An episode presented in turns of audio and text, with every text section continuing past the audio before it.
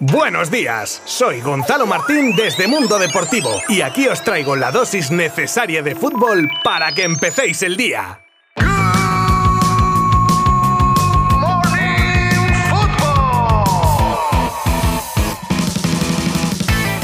Hola, ¿qué tal? Muy buenas a todos y bienvenidos un día más a Good Morning Football, donde os traemos toda la actualidad del deporte rey para que estéis a la última. Hoy no me voy a ir por las ramas y en breve hablaremos sobre las claves del caso de Embelé, que viene calentito ya en la recta final de su contrato, las palabras de Kuman, que pueden escocer en Can Barça, el imprevisto que se ha producido de cara al Gamper de este año. Conoceremos cómo y dónde se podrán ver los partidos de la Liga Santander esta temporada que se viene. También os contaré el bache económico que tiene la Atlético de Madrid, dicho por su propio presidente, el acuerdo del Barça con un inversor por los derechos de televisión, la lista definitiva de la selección española femenina de fútbol de cara a la Eurocopa y más cosas, todas ellas durante los próximos minutos. Os habla Gonzalo Martín desde Mundo Deportivo. Acompañadme porque empezamos en 3, 2, 1.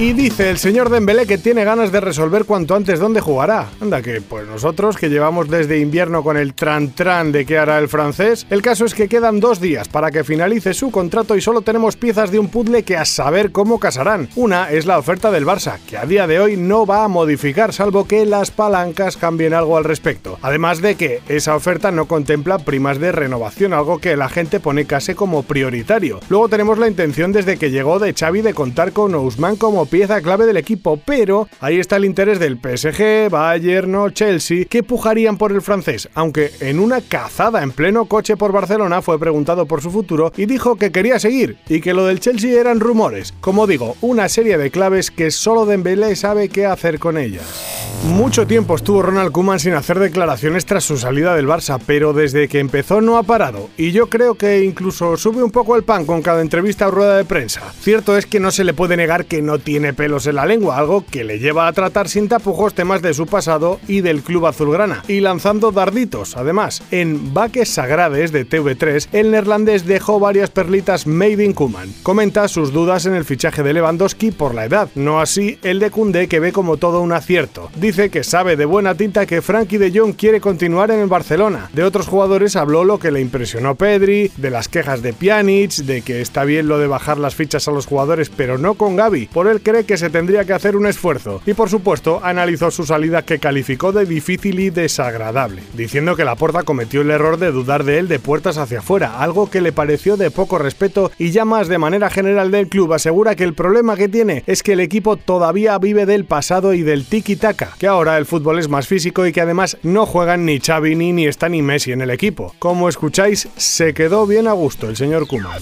No sé si os acordáis de que hace tiempo os anunciaba que la Roma sería el rival del Barça en el Gamper. Bueno, pues ya podéis borrarlo porque el equipo italiano ha informado en un comunicado que rescinde unilateralmente el contrato para jugar el torneo. El club azulgrana reembolsará el dinero de las entradas ya adquiridas y trabaja en la búsqueda de un nuevo rival. La Roma argumenta la necesidad de modificar su planificación para comenzar de la mejor manera posible la temporada y el Barça por su parte estudia emprender acciones legales y reclamar daños y perjuicios a los italianos.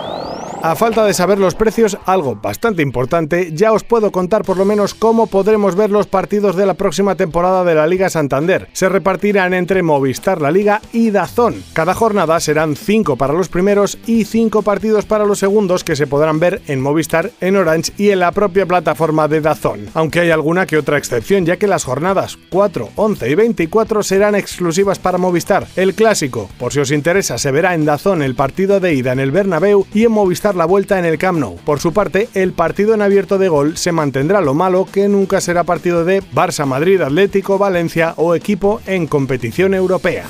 Según 4, el Barça anunciará mañana un importante acuerdo con Sixth Street por la explotación de los derechos de televisión. Así se activará una de las palancas gracias a la inversora norteamericana que obtendrá el 10% durante 25 años por lo que el club azulgrana percibirá algo más de 200 millones de euros, algo con lo que se conseguirá cerrar el ejercicio con números positivos. ¿Quién nos lo iba a decir hace unos meses? Y otro que va a tener que hacer encaje de bolillos para estar dentro del fair play financiero va a ser el Atlético de Madrid, el cual en boca de su presidente ha dejado claro que, antes de fichar, debemos vender más. Incluso Cerezo no esconde los números y habla de que tienen que vender por valor de 40 millones y que el mercado está difícil y que se podrá fichar lo que se pueda. Se lleva rumoreando un tiempo con la posible salida del central Matis de Ligt de la Juve, algo malo para unos, pero para otros, como el ex juventino Nicola Legrotaglie, piensan que no se va a perder mucho con su salida. Comenta que es un buen jugador, pero que no le ve cualidades de liderazgo, que no lo ve integrado, para terminar declarando a este respecto que cree que nunca ha hecho todo lo posible por ganarse el cariño y adaptarse, y por eso considera que el club italiano no debería quedarse con el neerlandés. El tira y afloja entre el Real Madrid y Marco Asensio para la renovación del jugador está tensando bastante la cuerda. Y es que dentro de las alternativas que tiene el mallorquín, que ya entraría en su último año de contrato, la de la renovación dependería de si el club blanco acepta sus condiciones. La última, un salario de 6 millones por temporada. Por cierto, unas negociaciones en las que tienen los ojos puestos Milán y Arsenal por lo que pudiera pasar. Y terminamos hoy con la lista de Jorge Vilda para la Eurocopa Femenina de Inglaterra, que dará comienzo este próximo 6 de julio. Lista de la que se caen Claudia Zornoza, Terea Belleira, Ainhoa Moraza, Amayur Sarriegui y Nerea Eizaguirre y que contará con nueve azulgranas en sus filas con su gran estrella Alexia Putellas como máximo exponente.